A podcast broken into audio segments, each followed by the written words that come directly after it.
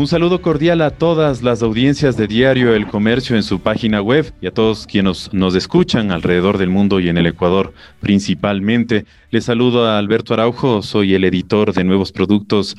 Se encuentra hoy con nosotros Mónica Orozco, ella es editora de la sección Negocios de El Comercio. Hola Mónica, muy buen día, ¿cómo estás? ¿Cómo estás, Alberto? Buenos días, amigos, buenos días. Sí, muchísimas gracias por acompañarnos el día de hoy, este sábado 1 de mayo, cuando se conmemora justamente eh, un, año más del Día del Trabajo aquí en Ecuador y en, y en todo el mundo. Y un poco queríamos ah, conversar acerca de lo que presentan hoy en Diario El Comercio, estos ah, testimonios. Ah, sobre justamente personas que están y su situación de empleo, desempleo y, y también todo lo que han vivido en estos últimos meses y en la pandemia. Comentar y preguntarte más que nada un poco cómo llega el Ecuador a este Día del Trabajo después de más de un año de pandemia que, le ha golpeado tan fuerte a la, economía. Es un año o un primer, eh, primero de mayo diferente para el sector del mercado laboral.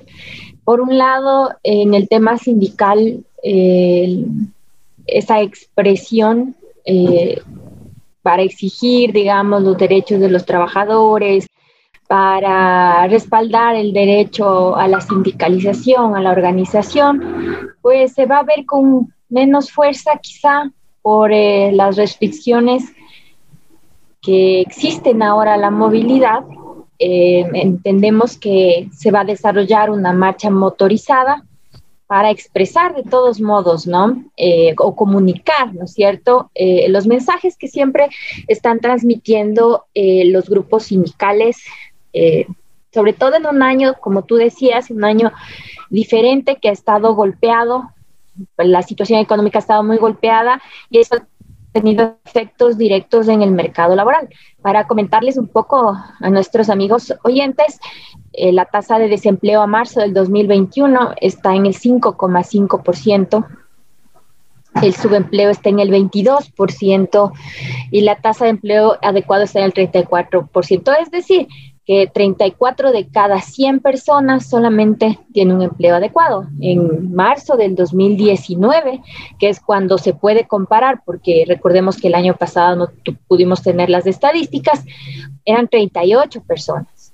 Cada 100 tenían un empleo adecuado. Y en el 2018 eran 41 de cada 100. Es decir, hay menos gente que tiene un empleo donde gana al menos el básico, donde trabaja al menos las 40 horas y está afiliado.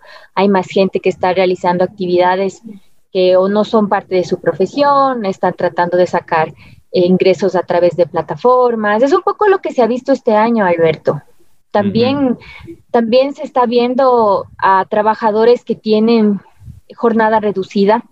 Eh, nos han contado eh, los casos que estamos publicando precisamente eh, este 1 de mayo, nos han contado que están ya casi un año con la jornada reducida, ya mismo se cumple un año de esto y otros están ya más de un año, ya pasaron el año y tienen o temen que esto, eh, según ya les han anticipado las empresas, va a seguir un año más con la jornada reducida porque está basado esto en la ley humanitaria que les permite hasta dos años tener una, una jornada reducida y por lo tanto también los ingresos, pero lo que nos han contado es que el trabajo se ha incrementado y eh, tienen más tareas que hacer. Eh, esto además está combinado con todo lo que es el tema del teletrabajo, ¿no es cierto? Ahí las mujeres también han tenido mayor carga. Entonces, esa es un poco la realidad que están eh, viviendo los trabajadores a un año de esta crisis económica. Y justo sobre, sobre eso mismo, que bueno, ha afectado tanto la pandemia, recordemos igual que el año 2019 eh, no, no fue el, mejor porque estábamos todavía arrastrando una, una, una, crisis fuerte. ¿Cuáles son esos sectores que, que más están afectados? Eh, no sé si el área rural un poco más o, o, un poco más, obviamente, de lo que todos hablan, obviamente el sector servicios como restaurantes, eh, hotelería, eso se esperaría. Ajá, mira, un dato nuevo justamente, Alberto, que nos trajo el INE en este mes de marzo, es el dato del mercado laboral por ciudades, que no se había conocido, eh, por lo menos todo el 2020 no, no se sabía, no se tenía esa estadística y vemos que la ciudad más afectada con el desempleo es Quito, tiene el indicador de 13,5%, que es casi el doble de lo que, es decir, aquí en Quito hay el doble de desempleados que en todo el, eh, en todo el país. Le sigue también en esa situación Machala.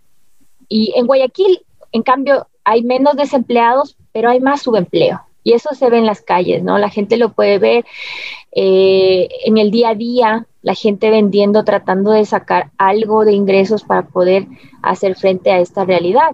Es, es, lo que, es lo que se puede ver. Y como tú decías, la parte rural también está muy afectada. Eso también se pudo conocer este año, los datos de pobreza, eh, aunque no es estrictamente comparable eh, porque cambiaron las metodologías y bueno, fue, fue un desafío para el INE, según dijeron las autoridades, levantar los datos, eh, se cambió la metodología y todo, pero para tener una referencia, casi la mitad de la población rural está en situación de pobreza, es decir, que tiene que vivir con dos dólares con 80 diarios. Este es un indicador que te muestra la realidad del, del sector ahorita, del sector rural. Efectivamente, y, y, justo sobre, sobre la situación de, de, Quito, que tú bien mencionas, recojo una, una nota que también eh, sacó Quito esta, esta, esta semana que está finalizando sobre la gente en situación de calle, que es que casi, casi que se ha duplicado. Pero también quiero recoger algo que ustedes publicaron en esta semana que, que está terminando, y es justamente el deterioro de la clase media. Esta, esta investigación, este, este reporte que, que sacaron esta semana, en el cual, eh, pues, el, Centro de Investigación Pew, en, en Estados Unidos, que es muy, muy prestigioso y que hace muchos tipos de investigaciones, no solamente del tema pobreza, clase media, del tema mm, incluso de medios de comunicación y periodismo, tiene unos estudios muy ricos del el Pew Institute. Eh, y que uh, se había cruzado justamente con data del, eh, del eh, Instituto de, la Encuesta Nacional de, Empleo y que indicaba que un millón de ecuatorianos hasta el 2019 se encontraba en clase media y que para diciembre se convirtieron este millón de ecuatorianos, eh, diciembre del año pasado se convirtieron en población vulnerable.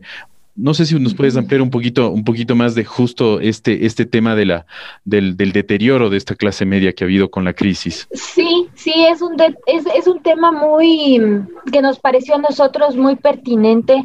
El año pasado el gobierno centró mucho su ayuda y bueno, es también un poco el reflejo de la situación fiscal, ¿no? Tenía que, o más bien priorizó los recursos que, con los que contaba para ayudar a la población que estaba en situación más vulnerable, que es la situación de pobreza, pobreza extrema.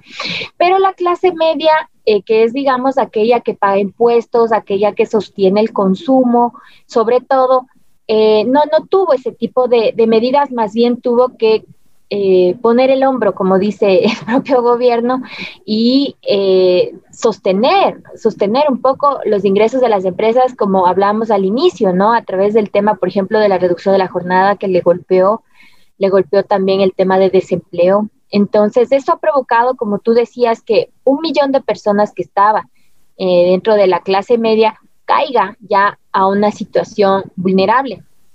Había 6 millones de personas eh, como clase media a diciembre del 2019 y a diciembre del 2020 ya solamente son 5 millones, es decir, el, dato que tú decías, un millón menos. En cambio, eh, las personas que están en situación vulnerable y en situación de pobreza se incrementó. Por ejemplo, el segmento de, de pobreza eh, había 3,9 millones en esa situación, 3,9 millones de personas en el 2019 y el 2020 pasó a 5,2 millones. Entonces es un incremento bastante importante y para la clase media supuso una caída, ¿no? Una caída y no es que mejoró su situación, sino que más bien se redujeron sus ingresos. La clase media, para tener una idea, es aquella persona que tiene un ingreso de entre 10 dólares y 50 dólares al día para vivir. Y ya no cuenta con estos ingresos. Estos días, justamente como tú decías, publicamos varios testimonios de personas que nos contaban que han tenido que bajar el gasto en todos los rubros de su presupuesto y concentrarse en las cosas básicas, pago de salud, eh, algunas se quedaron sin su seguro de salud, eh, otras personas han tenido que cambiar, como tú decías, eh, sus hábitos de consumo para concentrarse básicamente en lo que pueden pagar. Y eso tiene un impacto negativo a nivel de la economía porque la gente no gasta, las empresas a su vez no venden y todo se vuelve un círculo. Entonces, ahí, ahí eh, expertos nos contaban que puede ser un gran desafío para este año y para los siguientes generar políticas también para eh, también incluir dentro de las medidas a la clase media, porque al final son las personas eh, las que pagan, sobre todo los impuestos son ellas las que los pagan y eh, si baja su consumo también pues eso va a tener un impacto fiscal y en la economía en general. Efectivamente, y recojo justo esos, esos testimonios que ustedes sacaron, no solamente de, de profesionales, con, incluso con estudios eh, de posgrado, con, sino que además que tienen que sostener a sus familias, y, y por eso es lo que eh, todo lo que tú mencionas, una persona que ya deja de consumir, pues deja de mover muchos otros sectores, del sector de restaurantes, deja de comprar ropa, deja de comprar cierto tipo de accesorios. Precisamente, ajá, esa clase media es esa la que sale a comer fuera, la que pues destina recursos para el tema de lo, de que servicios, ¿no? O sea, servicios, diferentes servicios, restaurantes, comprar ropa, comprar ese tipo de bienes que al final, eh, como tú dices, mueven a la economía, ¿no? Y, esos son los primeros gastos que cortan y están súper concentrados solamente en lo que es básico, salud, alimentación. Y por eso también, de ahí también el, el, tema de los, de los confinamientos y los toques de queda, es, por eso es que la, economía se afecta tanto, por la que la gente deja de gastar, y eso que se dejó de gastar no es que es solo para el bien de la persona que está gastando, sino para el bien de todas las personas que están trabajando en todo lo que esa persona gasta. Y otra, otra, otra clavecita que, que, no queremos ah, dejar escapar, ¿qué, ¿cuál es la diferencia entre esto de la población vulnerable y la población en pobreza?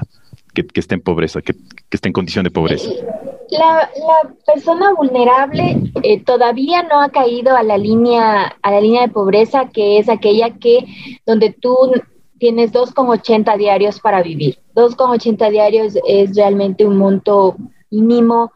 Quizá esta, este segmento de la población que está en la pobreza ganando 2.80 o menos al día, está priorizando incluso ya las comidas. O sea, no puedes, eh, no puedes eh, pagarte los tres, las tres comidas básicas del día, ¿no? Es una situación eh, muy crítica por la que está pasando esta, esta familia. Son hogares donde hay personas que viven con tres, cuatro, cinco, seis miembros y solo trabaja una persona y los ingresos no alcanzan. En el caso de las, eh, de las personas vulnerables son las que tienen entre 10 y eh, menos de 50 dólares diarios. Entonces, no, no llegan todavía a ser clase media, pueden, digamos, solventar algunos de los gastos eh, básicos del hogar, todavía no han caído en la línea de pobreza, pero están en riesgo y por eso se les denomina vulnerables, ¿no? cualquier evento en la economía eh, puede afectarles directamente y caer ellos en la línea de, de pobreza. Entonces es una situación en la que existe el riesgo de un incremento y de un retroceso de los avances que hemos tenido para, para que las personas salgan de la pobreza, más bien exista un incremento mayor a futuro si es que no se toman las medidas también para poder sostener, como decíamos, y esto es a través de empleo, es cierto, a través de empleo, a través también de, de eh, se habla ahora de una reforma tributaria, quizá también ver ahí algunas medidas, decían los expertos, para poder fortalecerles, ¿no? Y no golpearles más y así que puedan más bien volver, si se quiere, ojalá, a, clase media y no más bien que ya caigan en la línea de la pobreza. Efectivamente, muy, muy claros los conceptos que nos presentas, Moni, en esta descripción de, de, cada uno de estos, de estos estratos en, en, el, tema de, ingresos y de subsistencia. Eh, finalmente, para ya cerrar este, este espacio, queríamos ver qué perspectivas hay de lo que ustedes han igual publicado, eh, de que esta situación un poco cambie, lo que todo el mundo espera que, que mejore, a qué, a qué está sujeto y sobre todo eh, con la llegada de este nuevo gobierno ya en poquísimas, en poquísimas semanas. Lo que vemos un poco es un mercado laboral estancado. El año pasado la, la caída de la, del empleo pleno o del empleo formal, eh, que es el indicador que te mide un poco qué, tan, qué tanto empleo de calidad se está formando en, el país. Eh, estaba muy afectado con la pandemia, pero se ha ido recuperando lentamente, pero este año se ha quedado, se ha quedado en un indicador del 34% y no hay, no se ve una mejoría en el corto plazo. Por el lado de las ventas, las empresas tenían mejores estimaciones para los meses de abril y mayo, especialmente mayo por el Día de la Madre, pero con las restricciones esas perspectivas cambiaron y son menos optimistas para recuperación de ventas y facturación. Todo eso incide en el mercado laboral al final del día y es de esperar que con el cambio de gobierno se den algunas reformas que eh, pudieran de alguna manera alentar el empleo. Habrá que ver qué tan consensuadas llegan a ser. De igual manera, también se esperan reformas tributarias. El presidente electo ha señalado que no tiene en agenda un incremento de impuestos, lo cual pudiera ser una buena señal para la clase media eh, a fin de no afectar más el tema de consumo pero habría que ver finalmente cómo quedan esos textos, cómo quedan esas reformas que se van a conocer eh, rápidamente. El presidente electo ha dicho que las va a enviar, incluso la reforma tributaria el mismo 24 de, mayo, pudiéramos conocer y tener un escenario un poco más claro. Por ahora eh, vemos un mercado estancado todavía. Y sobre todo con este tema del, confinamiento y esto que tú nos has mencionado, eh, de las expectativas que había sobre el Día de la Madre, que lamentablemente no se podrán dar por, por todos los confinamientos eh, que vamos a vivir durante los fines de semana. En, este mes de mayo. Bueno, muchísimas gracias, Moni, por, por tu aporte. gracias por, eh, por clarificarnos todo, todos estos contenidos y nuevamente les invitamos a todas las audiencias eh, del comercio que estén pendientes de estos reportajes del día de hoy que va, que va a ser publicados de estos testimonios. También que nos escriban, si tienen más testimonios, que nos escriban. Sí, sí, que participen en, en redes sociales, sobre todo. estamos muy atentos a la participación de nuestros lectores. Nuevamente, Moni, gracias. Que tengas un buen día. Gracias, Alberto, igual. Y a todas las audiencias, muchísimas gracias. Les acompañó Alberto Araujo, editor de Nuevos Productos. Mañana un nuevo podcast con temas de interés para el Ecuador y el mundo. Desde aquí, desde la redacción de El Comercio. Muy buen día.